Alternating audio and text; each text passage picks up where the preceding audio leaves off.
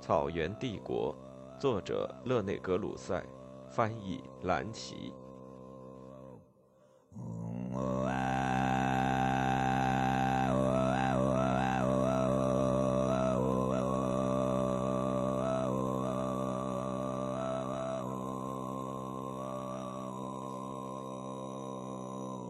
九，远征印度。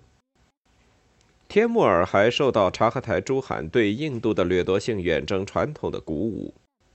西北印度及旁遮普和多阿布被视为成吉思汗诸王的猎取之地。从1292年到1327年，他们从未间断过对拉合尔和莫尔坦发起周期性的骑兵袭击，扫除他们面前的一切障碍，飞速来到德里的大门边。每次他们都企图封锁德里。这些入侵都是在数月之后就撤退。首先是因为他们的目的几乎仅仅是劫掠，其次是因为察合台蒙古人感到他们面临的是一个强国。德里苏丹国在统治机构上是突厥式的，或者说是突厥阿富汗式的；在宗教上是伊斯兰教，并有像阿拉丁、哈勒吉和穆罕默德本图格鲁这样强有力的君主。德里苏丹国总是可以用金钱或利剑阻止这些穿过阿富汗关隘来袭击德里的蒙古军队。在实施察合台的这种惯例时，帖木儿确实只有一个目的，就是恢复对世界上最富地区之一的印度进行有利可图的清洗。但是按他的习惯，他为他的行为找到宗教上的借口。事实上。德里的突厥苏丹国本质上是伊斯兰教的，他的几位统治者都通过采取系统的宗教迫害的手段，使大批的印度教臣民集体皈依伊斯兰教。但是天穆尔认为他们对异教太宽容。武功济坚持认为他出发去征伐印度，仅仅是对伊斯兰教的敌人发动战争。古兰经强调。一个人可获得的最高荣誉是他亲自向伊斯兰教的敌人发起战争，这就是为什么帖木儿总是关心消灭异教徒的原因，也是出于对荣誉的热爱，同样也是为获得战功。这些虔诚的声明是以帖木儿对印度政治形势了如指掌为基础的。德里苏丹国在一三三五年时几乎囊括整个印度。其后不久，迅速走向衰落，接着国土分裂，许多大省区的王公脱离了苏丹的统治，建立起独立自治的穆斯林国。于是，德里苏丹失去了德干，该地形成了巴曼尼小苏丹国、孟加拉、乌德或扎温普尔王国，最后是古吉莱特。这些地区穆斯林国的割据削弱了德里苏丹国。他只拥有旁遮普和多阿布，甚至旁遮普也因盐山的科卡尔布的叛乱而处于混乱之中。此外，当时在德里统治的苏丹马茂德沙二世软弱无能，处在他的全权大臣马鲁伊黑巴勒的掌握之中。因此，帖木儿在印度面对的只是一个衰落中的苏丹国。他由于地区王公们的肢解而丧失了一些最富有的省。帖木儿于一三九八年初派吉孙皮尔马黑麻率前锋军先行。皮尔马黑麻渡过印度河，进攻莫尔坦，经过六个月的围攻，占领了莫尔坦。帖木儿亲率主军于一三九八年九月二十四日渡过印度河。他下令，或是任凭他的部队洗劫了莫尔坦东北的德伦巴城，随后与皮尔马黑麻军会师。在萨特莱杰河畔，他打败了科卡尔人首领贾斯拉特，然后经莫尔坦直通德里之路进军德里。途中有帕特奈尔堡，由拉吉普特首领拉伊杜尔查德戍守。帖木儿夺取并毁掉该堡，占领了希尔苏蒂和夺取了德里东北部偏北七英里处的洛尼堡。并于1398年12月10日在这里建立了大本营。他认为，在决战之前，把有碍他行动的大约十万印度俘虏杀掉是明智的。帖木儿名言录陈述道：“这一命令被一丝不苟地实施。”十二月十七日，帖木儿与德里苏丹马茂德沙及其大臣马鲁伊黑巴勒指挥的军队会战于巴尼伯德和德里之间的朱木拿河畔，他再次获胜。印度的战象曾经未能阻止马其顿人。同样也阻止不了帖木儿的骑兵。人们很快就看到地上遍布着人头和尸体混在一起的象鼻。苏丹逃到古吉莱特避难，而帖木儿胜利地进入德里。在穆斯林教士们的要求下，他答应不杀居民，但是他的士兵们以极端残暴的行为征收供给品，致使居民们愤而抵抗。这种抵抗激起了帖木儿军的愤怒，他们在城内烧杀掳掠。他们虏获的战利品数量巨大，因为突厥阿富汗苏丹们两百年间从印度王公们那里掠夺的财富，正是积聚在德里。大量收集的这些金银珠宝一举落入了河中人之手。大屠杀是按比例进行的，在城的四角用人头堆起了几个金字塔。然而，在条件可能的情况下，帖木儿仍然像以往一样赦免有技术的工匠们。送他们去美化萨马尔干。帖木儿在德里度过十五天，他庄严地登上了印度苏丹们的宝座，召集一百二十头战象以取乐。这些驯服的象低头屈膝地跪在他的面前，同时喇叭齐鸣，好像是在表示效忠。这些大象排成长队，被送往帖木儿帝国的各个城市：萨马尔干、赫拉特、谢腊指和陶里寺。帖木儿在德里的大清真寺里展示了他的虔诚，该清真寺以他的名字诵读胡特巴。总之，他的行为俨然是印度皇帝，但是他像在其他地方一样，毁掉一切之后毫无建树的离去。一三九九年一月一日，他离开了已被毁掉的德里，他继续去洗劫该道上的米拉杰，推倒了墓碑。把印度居民活生生的剥皮，以此证实他圣战的誓言。然后他沿西瓦利克山和庞哲普高地的正北方向，踏上回家之路。在杰纳布河上游，他俘虏了朱穆拿大公，使他摒弃印度教，皈依伊斯兰教和吃牛肉，以此取乐。途中，他接受了克什米尔的伊斯兰国王伊斯坎达尔沙成熟的文书。他没有进入克什米尔，便返回阿富汗斯坦。帖木儿离开印度前，曾指派穆斯林君主赛义德家族的西兹尔汗为莫尔坦和旁遮普大公。十三年后，他将成为德里苏丹。事实上，按帖木儿通常的方式，即在他动摇了德里的印度穆斯林帝国的基础之后，让该地区处于一片混乱状态中。摧毁一切，没有采取任何维护秩序的措施就走掉。尽管他自称是来与婆罗门作战，但是他打击的正是印度的伊斯兰教。这位有相当文化的人，波斯文学和伊朗艺术的爱好者，在与东半球最优秀的一种文明接触之时，其行为却像一位游牧部落的酋长。由于觉察不到或是一窍不通那些具有文化价值的事物。他们的掠夺的目的是抢东西、杀人和破坏。这位奇怪的伊斯兰教战士给印度边缘上的伊斯兰教先锋们的背上戳了一刀，他将对位于罗马尼亚边境上的奥斯曼帝国采取同样的态度。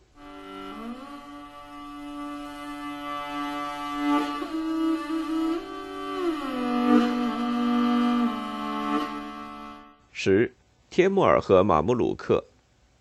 在传统的近东地区，帖木儿遇到的是两大穆斯林政权——马穆鲁克王朝和奥斯曼帝国。马穆鲁克王朝实质上是一个军事帝国，自1250年和1260年起，它先后囊括埃及和叙利亚。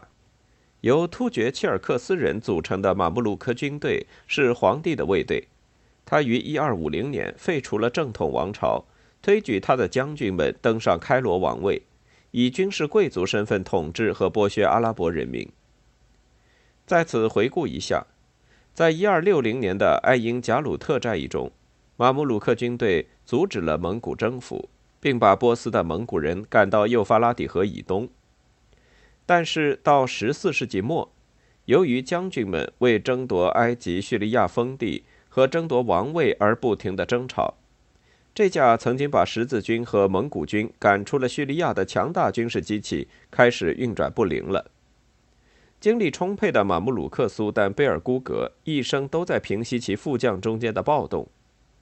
帖木儿曾企图与他联盟，但是贝尔孤格意识到，在东方形成的这一新政权对马穆鲁克帝国的威胁，于1393年杀死帖木儿派来的一个使者，并且不止一次地让被帖木儿赶走的报答苏丹阿合木扎拉尔在自己的境内避难。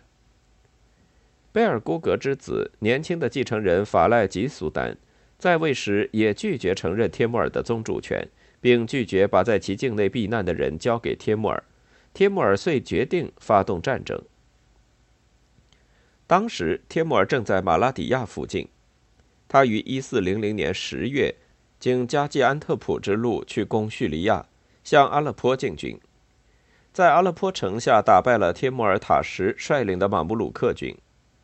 他从印度带来的战象使敌军惊恐四散，帖木儿立即占领了阿勒颇。四天后，帖木儿塔什交出城堡投降。帖木儿一旦成了这儿的主人，又以他惯用的双重面孔，即诡辩的文人和大屠杀者的面貌出现。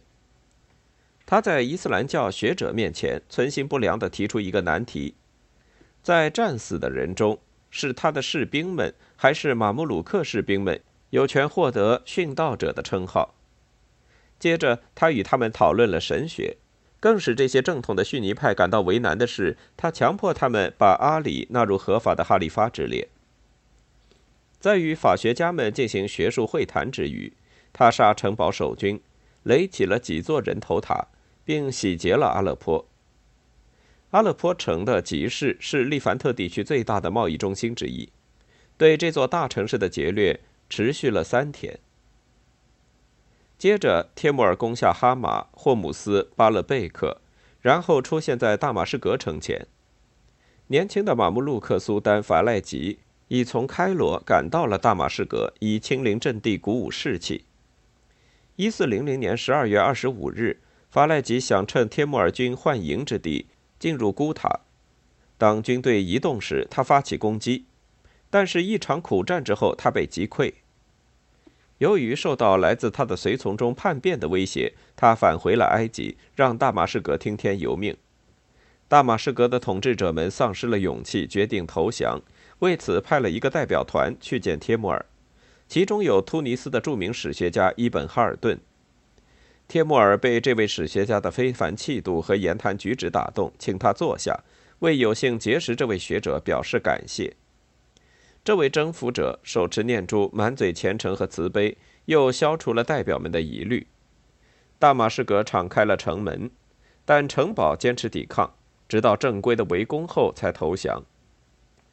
帖木儿一控制大马士革，就把原先谈定的居民应交的赎金数目提高十倍，并没收了他们的一切财富。武功既使我们确信，最后发展到全面屠城和屠杀部分居民，帖木儿只是为了惩罚大马士革人，因为他们在六百五十九年时对先知的女婿阿里不虔诚。在种种暴行中，一场大火烧毁了大半个城，无数居民被烧死。我玛亚大清真寺被烧毁，寺中数以千计的难民被烧死。一四零一年三月十九日。帖木儿最后离开了大马士革，带着他所召集到的各种工匠、丝织工、兵器工人和制盔甲的工人、制玻璃的工人、制陶工，回到萨马尔干，以粉饰该城。他还迫使大批文人陪伴而行，同行人中还有大批被降为奴仆的人。在这些被放逐的人中，有未来的历史学家伊本·阿拉布沙，当时他年仅十二岁。后来，他写了一本关于帖木儿的书，无情地揭露了他，为自己报了仇。毁叙利亚之后，帖木儿没有打算建立任何正规的统治形式，就离开了他。马穆鲁克随即又占领了叙利亚。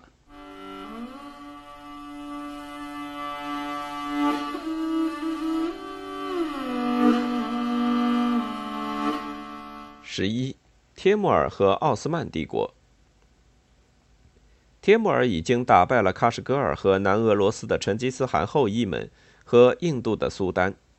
我们刚才已经看到了，埃及的苏丹几乎没有给他造成多大麻烦。现在，在他周围土地上幸存的唯一强大政权是奥斯曼帝国。在奥斯曼苏丹巴耶赛特时，帝国达到了他势力的顶峰。一三八九年，当巴耶赛特之父死于科索沃战场时，他被立为苏丹。此后，他完成了对塞尔维亚的征服和吞并了保加利亚。在小亚细亚，他吞并了埃登和萨鲁汉的突厥裔密国，卡拉曼的土库曼大裔密国，门泰斯和克米安的突厥裔密国，最后还吞并了卡斯塔莫努裔密国。和卡帕多西亚的托卡特、席瓦斯和开塞利的原布汉丁伊米国。一三九六年，在尼科堡战役中打败了由匈牙利王西吉斯蒙德和勃艮第的继承人琼桑普尔率领的著名十字军。人称“雷电”的巴耶赛特，正像别人称呼他的那样，统治着一个庞大帝国。在欧洲，他囊括了除君士坦丁堡以外的色雷斯。除萨洛尼卡以外的马其顿、保加利亚以及对塞尔维亚的保护权，在安纳托利亚，他的领地一直延伸到陶鲁士山、亚美尼亚和黑海山脉。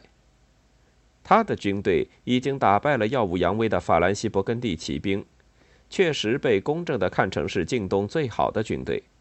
现在，他似乎要通过从希腊人手中夺取君士坦丁堡。以圆满地完成他的胜利，他已经开始封锁君士坦丁堡。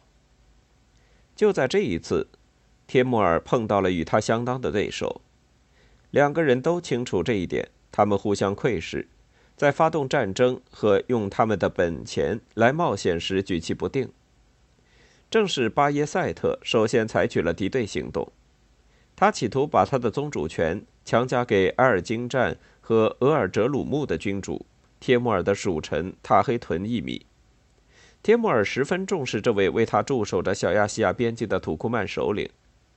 洗劫德里之后，帖木儿曾经送给他一只战象。相反，巴耶赛特曾欢迎另一个土库曼人黑羊部首领哈拉玉素普进入他的领地。哈拉玉素普是帖木儿的敌人，曾被帖木儿赶跑，于是就被保护者的两个争端爆发了战争。帖木儿保护塔黑屯，而巴耶赛特支持哈拉玉苏普。武功记声称，他准确地转述了帖木儿就该问题写给巴耶赛特的信。帖木儿在信中对奥斯曼家族的卑微出身做了尖刻的侮辱之后，说他考虑到奥斯曼帝国作为在欧洲的伊斯兰教堡垒所起的作用，和苏丹在那儿进行的卓有成效的圣战，因此他将赦免他的对手。然而，他对这位罗马化突厥人的态度俨然是位主人及突厥族的合法君主。他把两个帝国的范围做了比较之后，以威胁的口气结束道：“像你这样的小王公，能与我相抗衡吗？”巴耶赛特反唇相讥：“我们将追随你到陶里寺和苏丹尼耶。”帖木儿一接到回信，就于1400年8月向小亚细亚进军。九月初，他的属臣塔黑屯在埃尔金站和额尔哲鲁木向他表示效忠之后，帖木儿进入奥斯曼国境，围攻设防城市席瓦斯。席瓦斯面对敌军绝壕沟和工程器械的轰击，等不到敌军发起总攻，被围约三周之后投降。帖木儿赦免了穆斯林居民，但把奥斯曼驻军中的四千个亚美尼亚士兵活埋，或者是扔到井中，然后。推倒城墙。这一次帖木儿没有继续西进，由于他的后方受到马穆鲁克军队和阿赫木扎拉尔在报答暂时复位的威胁，他没有深入小亚细亚。正是在这时，他却消灭了在叙利亚的马穆鲁克军，并重新征服报答。目的达成之后，他又回到小亚细亚。与此同时，巴耶赛特从塔黑屯手中夺取了埃尔金站。并俘获了伊米全家。对此，帖木儿没有立即进行反击。相反，从叙利亚和报达回来之后，他在卡拉巴赫度过了1401至02年冬天。1402年春，他在古尔支边境地集中军队，直到1402年6月，他才开始入侵奥斯曼帝国。他使塔黑屯在埃尔金站重新复位，并在西瓦斯平原上阅兵。一定数量的骑兵手持红旗，他们的护胸、马鞍、鞍垫、箭筒、皮带、长矛、盾牌和战棍都是红色。另外还有黄色和白色的军团，还有身着锁子铠甲的军团和穿着护胸铁甲的军团。然后，帖木尔经开塞利向安卡拉进军，他已经知道巴耶塞特在安卡拉。一四零二年七月二十日，两军在安卡拉以北的丘布克进行了决战，战斗从早上六点一直打到夜幕降临，近一百万人参加了战斗。巴耶塞特带来的军队是从他所征服的各族中征集的，但是尽管塞尔维亚人和他们的王斯蒂芬仍忠实于他，但埃登、门泰斯、萨鲁汉和克米安的突厥人对帖木儿十分钦佩。他们看到他们的王公们都在帖木儿军中，于是倒戈了。帖木儿似乎充分利用了从印度带来的战象。作为一万名奥斯曼禁卫军和塞尔维亚兵之首的巴耶塞特战斗了一整天，直到看见他的卫队被歼灭后，在日落时才撤退。但是因为他的马绝，他和他的一个儿子一起被俘。帖木儿对巴耶塞特很优待，然而巴耶塞特试图逃跑。因此被关在四周有铁栏的轿中随军而行，这就是后来被夸张成铁笼的故事。巴耶塞特遭此挫折和屈辱，几个月后去世。一旦奥斯曼军队被打败和苏丹被俘，对帖木儿来说，征服西安纳托利亚只不过是一次旅途行军而已。他下令在屈塔西亚停止进军，由前锋军全速进军去掠夺奥斯曼都城布鲁萨。伊本·阿拉布沙和谢里普丁描述这些征服者们的行为像一群野蛮的游牧民。他们放火烧了这座可爱的城市。帖木儿之孙阿布巴克尔一直冲到尼西亚，正像谢里普丁津津乐道的那样，他们到处烧杀掳掠。帖木儿本人继续去围攻士麦拿，该城当时属于罗德岛骑士团。帖木儿在发起进攻之前。规劝该城长官季尧姆蒙特改宗伊斯兰教，自然季尧姆蒙特愤然拒绝。武功记说，对该城的围攻是从1402年12月2日开始，两个星期后才结束。该城是经过猛攻后陷落的，除了少数骑士乘基督教的船逃走外，居民遭到大屠杀。武功记认为，基督教境内的这次胜利有着重要意义。他为帖木儿向狂热的穆斯林们做了辩护，这些穆斯林有理由指责帖木儿由于打垮了奥斯曼帝国，而使伊斯兰世界遭到削弱。士麦拿城的攻占以及随之而来的大屠杀，使安卡拉之战变成了一次圣战。奥斯曼苏丹曾徒劳地围攻士麦拿达七年，帖木儿仅仅两个星期就攻占了，穆斯林们赞美神。进入该城，并把敌人的头颅奉献给神灵，以示感谢。接着，帖木儿军前往围攻突厥意大利人的重要商业中心福西亚，该城即是纳贡自属。热那亚贸易公司马霍恩，他还拥有对岸的西俄斯岛，也向帖木儿表示效忠。而拜占庭摄政者约翰七世在帖木儿要他承认他的宗主权时，立刻派使臣前往。作为依从的表示。尽管士麦拿成名遭到屠杀，但帖木儿对巴耶塞特的胜利拯救了基督教世界。自从巴耶塞特战胜了尼可堡的十字军以后，被奥斯曼人牢牢封锁的拜占庭人临近末日。拜占庭的覆灭似乎指日可待。奥斯曼人在安卡拉遭到的突然灾难，使拜占庭帝国又出人意料地苟延了半个世纪。因此。靠诸事件中的这一独特变化，在这位河中人对西亚的征服中获利最多的是拜占庭，好像莫斯科维将从帖木儿对金帐汗国的胜利中获利一样。打败奥斯曼帝国之后，帖木儿采取各种措施以防他复兴。巴尔干的基督教世界由这一事实更加走运。在突厥人的小亚细亚，帖木儿正式恢复了十年前被巴耶塞特消灭的诸伊米国。巴耶塞特曾剥夺了卡拉曼伊米阿拉丁在东弗里几亚和利考尼亚的领土。帖木儿任命阿拉丁之子穆罕默德二世为科尼亚和拉兰达的统治者。同样，他使伊斯芬迪亚家族恢复在帕夫拉戈尼亚的卡斯塔莫奴的伊米地位，在马格尼西亚使以西德尔沙为代表的萨鲁汉伊米们复位，在屈塔西亚和卡拉西沙尔使克米安的雅库伯伊米复位。埃登的伊米伊萨在以弗所附近恢复了他的伊洛尼亚封地，复位的还有卡里亚的门泰斯伊米伊亚斯。吕基亚泰凯的一米乌斯曼，奥斯曼在亚洲的领土又仅限于北弗里吉亚、比萨尼亚和密西亚。天木儿还注意在为继承权而争吵不休的巴耶塞特诸子之间制造分裂，进一步的削弱奥斯曼人。